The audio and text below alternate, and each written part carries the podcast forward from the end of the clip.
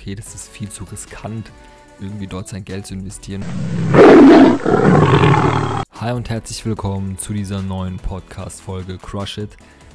Ja, neue Folge. Wir haben jetzt gerade 23 Uhr und ich nehme die Folge am Montag auf und am Dienstagmorgen sollte die Folge auch schon auf Spotify verfügbar sein, hoffe ich zumindest. Und ich habe es jetzt gerade noch so geschafft, die Folge hier zu starten, weil es gibt eine neue App, heißt Clubhouse. Vielleicht hat der ein oder andere schon was von der App erfahren.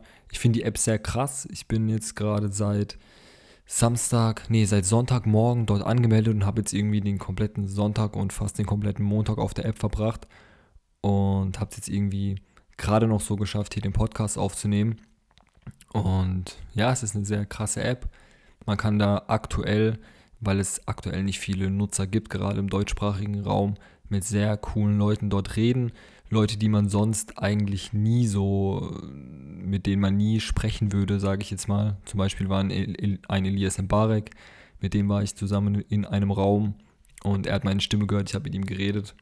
Ja, es ist, ist nicht so krass, aber ich finde es schon cool, dass man sich mit Leuten connecten kann, auch mit zum Beispiel dem Social Media Chef von Daimler oder irgendwelche anderen Manager, Top-Manager von irgendwelchen krassen Firmen in Deutschland, die da jetzt gerade unterwegs sind und irgendwelche Räume gründen, die man sonst oder mit denen man sonst nie irgendwie ja, sprechen kann und denen eine Frage stellen kann. Deswegen finde ich die App sehr krass. Ich bin gespannt, wie sich das Ganze entwickelt und ich würde jedem raten, auf jeden Fall mal da reinzuschauen. Aber darum soll es jetzt eigentlich gar nicht gehen sondern in der Podcast-Folge soll es eigentlich um die Sparerkultur Deutschland gehen, weil mir ist eine Statistik gekommen und ich habe eine Statistik gesehen und die mich sehr verwundert hat. Und zwar ähm, wurde in der, Statistik in der Statistik gezeigt, wie viele Menschen oder wie viele Personen in Deutschland denn eigentlich ihr Geld investieren oder wie sie ihr Geld investieren, besser gesagt. Und da war ich doch relativ verwundert, dass wirklich so wenige Menschen ihr Geld nur in Aktien oder in Fonds anlegen und die meisten Menschen ihr Geld noch im, auf der Bank liegen lassen oder ein Sparbuch als Geldanlage nehmen, was meiner Meinung nach aktuell absolut keinen Sinn macht, aber es ist im Endeffekt immer noch das ähm, Investment Nummer 1 bei den Deutschen und darum soll es heute auch in dieser Podcast-Folge gehen. Ganz kurz zu der Statistik. Das ist eine Statistik von Statistika oder Statistika, irgendwie sowas. Und zwar zeigt die Statistik, dass 40% aller Deutschen ihr Geld auf dem Girokonto liegen lassen, 37% auf dem Sparbuch. Dann die nächsten Positionen sind Renten- und Kapitale Lebensversicherung mit 28%, dann kommt der Bausparvertrag, dann kommen Immobilien und fast am Ende mit 16% sind dann äh, die Aktien und 21% die Fonds. Gut, wie aussagekräftig jetzt die Statistik ist, kann ich nicht sagen. Es wurden relativ wenige Leute befragt. Und man sagt ja immer so, vertraue nie einer Statistik, die du selber gefälscht hast. Aber, aber ich habe dann so drüber nachgedacht und in meinem Freundeskreis oder in meinem Kreis, in dem ich mich befinde, in meinem Bekanntenkreis auch, dass da doch tatsächlich sehr wenige investieren. Oder man es vielleicht auch gar nicht mitbekommt zu investieren, weil in Deutschland immer so, ja, das Mindset ist oder die Denkweise ist, dass man über Geld nicht spricht. Und wenn man dann sagt, man legt sein Geld irgendwie an, dann wird man irgendwie schief angeschaut. Und ja, gefühlt keiner will so darüber reden. Was ich sehr schade finde, weil gerade wenn man darüber redet, kann man sich eigentlich perfekt austauschen und vielleicht ein paar Tipps von dem einen oder anderen holen und ja, andere Sichtweisen, ähm, andere Sichtweisen erkennen. Und deswegen würde ich auch ähm, jedem da draußen raten, einfach mal über das Thema Geld zu sprechen auch und über das Thema Investment zu sprechen, weil es eigentlich echt ein sehr interessantes Thema ist und ich glaube, dass sich sehr, sehr viele Leute damit oder mehr Leute damit befassen sollten. Deswegen ja auch eigentlich hier der Podcast und meine Finanzseite. Aber ich habe mich dann so auch gefragt, warum ist es eigentlich so? Ja, warum investieren eigentlich so wenige ihr Geld an, äh, in, an der Börse oder in Aktien, in Fonds? Und warum stecken so viele ihr Geld noch ins Girokonto oder auf ähm, Sparbuch im Endeffekt. Ja, und ich glaube, dass es eigentlich daran liegt, dass wir es auch nicht anders gelernt haben im Endeffekt. So unsere Eltern oder die meisten ähm, Eltern so haben das einem vorgelebt. Und in der Schule wird ja eigentlich auch nicht so wirklich das ganze Thema behandelt. Ich habe nie darüber was gelernt. Weder, gut, Grundschule ist jetzt zu früh, aber weder Grundschule, Realschule. Ich hatte das Glück, dass ich auf einem Wirtschaftsgymnasium war und extra das ähm, oder extra die Schiene gewählt habe, Finanzen. Deswegen wurde das dort auch angerissen, ein bisschen, aber so wirklich darüber geredet wurde es nicht. Und wie gesagt, meine Lehrer waren ja auch selber nicht Investoren oder haben selber nicht irgendwie ihr Geld in Aktien und so weiter angelegt. Deswegen, ja, finde ich das immer schwierig von jemandem zu lernen, der eigentlich gar keine wirkliche Erfahrung damit hat und halt irgendwie sein Wissen nur von Büchern oder irgendwie hat, weil er selber das nie versucht hat und selber nie irgendwie, ähm, ja, sein Geld mal angelegt hat. Und sonst, wenn man so ein Glück nicht hat oder wenn man, so, wenn man so eine Schiene nicht wählt in der schulischen Laufbahn, dann bekommt man eigentlich gar nichts von diesem ganzen Thema mit. Und auch selbst wenn du auf einer Wirtschaftsschule bist und nicht diese spezielle Nische wählst, das, äh, der Finanzbereich, dann wird es auch fast nicht erklärt. So, dann kommt halt BWL und VWL.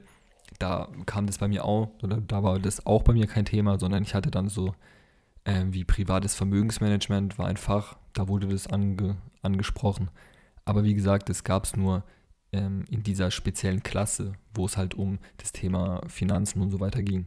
Und ja, wie gesagt, ich glaube, uns wird es halt ähm, auch anders vorgelebt, weil halt unsere Eltern oder unsere Großeltern auch mit dem Sparbuch aufgewachsen ist und mit dem Knacksclub und so weiter. Ich kenne es selber, ich war ja auch damals, ich weiß selber damals noch, wie ich in der Bank war, mir diese Preise da oder diese Bonusse, die es da gab, angeschaut habe und so weiter. Im, im Knacksclub hieß es, glaube ich. Ich weiß auch gar nicht, ob es heutzutage noch gibt bei der Sparkasse. Und damals war das auch gar nicht so, so schlecht, sage ich jetzt einfach mal, weil damals gab es tatsächlich ja noch Zinsen auf dem Sparbuch. Aber heutzutage finde ich, dass es einfach keine Anlageklasse mehr ist oder dass man es auch gar nicht mehr ähm, als Investment nennen darf, so weil es halt einfach absolut keinen Sinn macht, sein Geld dort zu investieren. Und es ist halt einfach kein Investment, finde ich. Es ist gut, ich finde das Sparbuch eigentlich auch nicht schlecht und natürlich das Girokonto braucht ja auch jeder. Und dort eine gewisse Summe an Geld zu haben und vielleicht auch im Sparbuch eine gewisse Summe an Geld zu haben, das sollte ja immer jeder haben. Man sagt ja immer so, drei bis sechs Monate sollten die Rückstellungen sein. Und das ist auch sehr gut. Und das rate ich auch jedem, bevor er investiert, immer drei bis sechs Monatslöhne beiseite zu schaffen, einfach um Rücklagen zu bilden und dann mit dem Geld, was dann, dann noch dazu kommt, das Geld dann zu investieren. Und auch, ich glaube auch, dass die Denkweise halt einfach ist, ja, das Sparbuch ist sicher, da ähm, kann ich kein Geld verlieren, wie auch mein Mathelehrer, wie du ja in der vorherigen Folge schon mitbekommen hast, mein, mein Mathelehrer ja auch so eine Denkweise hatte, ja, beim Sparbuch ist das Geld hundertprozentig sicher und da kann ich kein Geld verlieren. Und das ist halt, glaube ich, auch dann so eine falsche Denkweise, die man im Endeffekt so bekommen hat oder die man hat. Zudem ist es, glaube ich, auch noch so, dass man ein falsches Bild von Aktien und von Fonds hat, weil man einfach denkt, okay, das ist viel zu riskant, irgendwie dort sein Geld zu investieren. Und wenn man jetzt, ja, ja, dort investiert, dann muss man ja voll viel Wissen haben. Und ja, es ist sehr riskant, man kann sein ganzes Geld dort verlieren und man braucht auch viel Geld, dass es sich im Endeffekt auch wirklich lohnt, ähm, dort sein Geld anzulegen. Und klar, es ist auf jeden Fall riskanter wie ein Sparbuch, sage ich mal. Aber auf einem Sparbuch hat man halt wirklich gar keine Möglichkeiten, irgendwie ja, ein Investment rauszuholen. Deswegen ist es für mich auch kein Investment. Weil, wie gesagt, auf dem Sparbuch kann man ja eigentlich nur verlieren durch die Inflation beispielsweise oder durch sogar die negativen Zinsen, die man ja jetzt schon bekommt auf Sparbücher und so weiter und, auf, und auch schon auf dem Girokonto.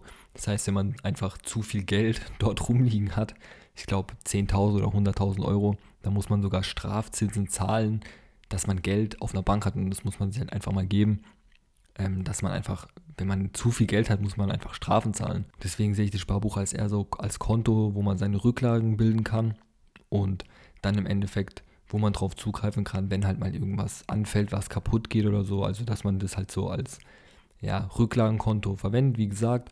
Und alles andere sollte man dann in Fonds, Aktien, ETFs, so in, in solche Sachen einfach investieren. Und auch das Thema, dass man viel Geld braucht, um am Aktienmarkt teilzuhaben, es stimmt so auch nicht, weil man kann mittlerweile schon ab 10 Euro im Monat investieren, also Sparpläne erstellen. Und klar kommt da jetzt nicht so viel bei rum, aber was will man mit 10 Euro auch erwarten, so wenn man 10 Euro investiert? Natürlich wird man dann dadurch kein Millionär oder Multimillionär, aber es ist im Endeffekt schon besser, als wenn du jeden Monat 10 Euro auf dem Sparbuch liegen lässt. Und ja, wie gesagt, einfach, dass die Denkweise allgemein über den Aktienmarkt einfach falsch ist. Ich hatte damals auch eine Person in meiner Klasse, die gesagt hat, ja, für sie ist das Thema Aktienfonds und so weiter gar nichts, weil ihre Mutter damals dort ja Geld verloren hat und deswegen könnte sie sich niemals vorstellen, dort Geld zu investieren. Und es ist halt, glaube ich, im Endeffekt auch das Problem bei vielen, dass man sich mal irgendwo die Finger verbrannt hat bei dem Thema oder mal ins Minus gerutscht ist und mal Verluste gemacht hat und dann sagt, ja, das ist alles scheiße und so, ich lasse mein Geld doch lieber auf der Bank so, da verliere ich nichts. Wie gesagt, man verliert doch was oder dort verdient man hundertprozentig was. Und bei den Aktien oder bei Fonds hast du auf jeden Fall die Chance, dass es wächst und hast die Chance, am, ähm, an der Wirtschaft teilzuhaben einfach. Und ich würde dann an sowas rangehen und würde mich fragen, also jetzt, wenn jetzt jemand sagt, er hat Geld verloren an der Börse, würde ich rangehen und mich fragen, ja, wieso hat er Geld an der Börse verloren? Oder in was hat er denn überhaupt investiert? Hat er in spezielle Aktien investiert? War das Risiko halt einfach zu hoch, dass er eingegangen ist? Und warum hat er im Endeffekt Verluste gemacht oder warum hat man den verkauft? Weil, wie gesagt, einen wirklichen Verlust macht man ja erst, wenn man die Aktie im roten Bereich verkauft, sage ich mal. Und deswegen ähm, auch eine Regel halt, die man befolgen sollte, Geld zu investieren, das man nicht braucht, weil dann ist es im Endeffekt egal, wenn du mal eine Woche oder einen Monat im Minus bist, weil du musst dein Geld ja nicht rausholen. Und vielleicht sieht es in einem Monat, in ein paar Tagen, vielleicht sogar schon anders aus und du bist wieder im Plus.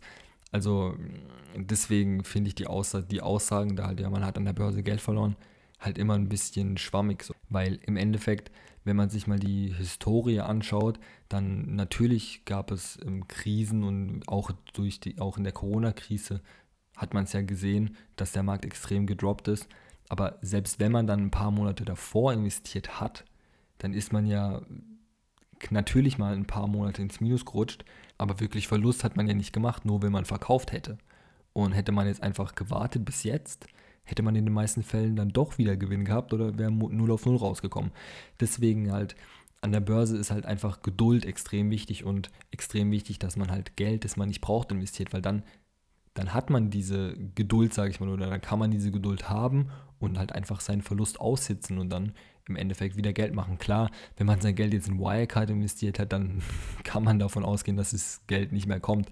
Aber ja, das sind halt so Sachen, die können passieren und wie gesagt, deswegen sollte man auch einen Großteil oder deswegen sollte man auch ähm, nicht so viel Geld in Einzelaktien investieren, sondern sein Risiko einfach streuen und auch in Fonds, ETFs und so weiter gehen. Dann hat man diese Risiken einfach nicht, dass es eine Aktie gibt oder ein Unternehmen gibt, das Scheiße baut und dann im Endeffekt nichts mehr von, nichts mehr von dem Investment da ist. Und ja, ich hoffe so, dass sich der ein oder andere Gedanken darüber macht. Vielleicht auch an Leute, die noch nicht investiert sind, sich mal darüber Gedanken zu machen, ähm, warum sie denn ihr Geld eigentlich immer auf dem Sparbuch lassen oder auf dem Girokonto lassen, weil dort, dort arbeitet das Geld im Endeffekt nicht, dort liegt es einfach rum äh, und verliert eigentlich an Wert. Und man kann im Endeffekt sein Geld erst für, sich, für einen arbeiten lassen, wenn man es denn in solche Sachen investiert, wie Fonds, ETFs, Immobilien, Gold, Silber, was weiß ich. Es gibt ja so unendlich viele Möglichkeiten oder Investmentmöglichkeiten. Und ja, darüber soll es in den nächsten paar Folgen auch gehen, um Investmentmöglichkeiten. Und ja, ich hoffe, dass der ein oder andere was mitnehmen konnte, ein paar Learnings. Wie gesagt, wieder mal die Learnings, kein Geld investieren, das man nicht braucht. Rücklagen bilden auf jeden Fall, bevor man investiert, damit einfach das nicht passiert, dass man irgendwann Geld braucht und ja, im Verlust schlimmsten Falles äh, die ganzen Sachen verkaufen muss und halt einfach ja wegzukommen vom Sparbuch, von diesen ganzen Sachen, weil die halt einfach keine Zinsen mehr abwerfen und es einfach keinen Sinn macht, dort größere Summen zu bunkern, außer du hast jetzt noch mehr Geld irgendwie in Aktien oder so stecken. In dem Sinne, danke, dass du dir den Podcast angehört hast und ich gehe jetzt auf jeden Fall nochmal in den Clubhouse rein. Wenn es da draußen schon jemand gibt, der auch in der App ist und Clubhouse benutzt, kann mir gerne folgen. Man findet mich unter Tim Hook oder auch unter Finanzlöwe. Und ja, dort mit mir in Räume gehen. Ich war jetzt auch schon ein paar Räume, wo es um das Thema Finanzen geht. Das finde ich auch echt extrem interessant. Habe dort auch mit ein paar coolen Leuten geredet, mit denen ich wahrscheinlich sonst niemals in meinem Leben geredet hätte, weil die alle irgendwelche größeren Positionen bei Daimler oder keine Ahnung was gehabt haben. Und ja, finde es sehr interessant, mit denen zu reden. Und wenn du Bock hast, komm auf jeden Fall auch auf die Clubhouse-App rüber und lass uns über das Thema Finanzen kommen. Und wir hören uns bis zum nächsten Mal. Ciao.